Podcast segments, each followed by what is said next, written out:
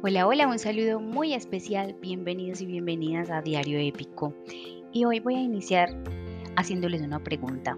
¿Han observado que hay lugares a los que no les pasa el tiempo, que los colores permanecen intactos y, y crecemos y volvemos a esos lugares y están tal y como los encontramos?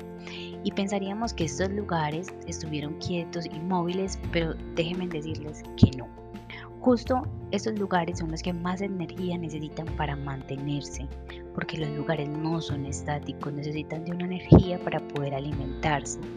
Y aquí voy con el ejemplo contrario. ¿Y sabes qué pasaría con un apartamento que dejas todo un año cerrado?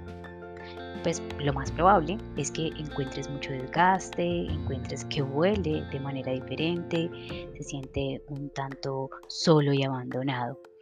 Pensaríamos entonces que aquí no se movió nada energéticamente, pero claro que sí, porque de lo contrario pues no habría llegado el polvo y el abandono.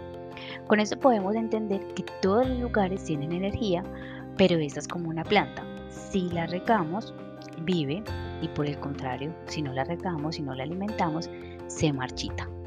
la reflexión de hoy es qué energía le estás entregando a tus espacios, realmente los estás alimentando y cuidando. Esa es mi invitación. Que tengas un feliz, feliz día. Un abrazo. Te habla Vanessa Suárez.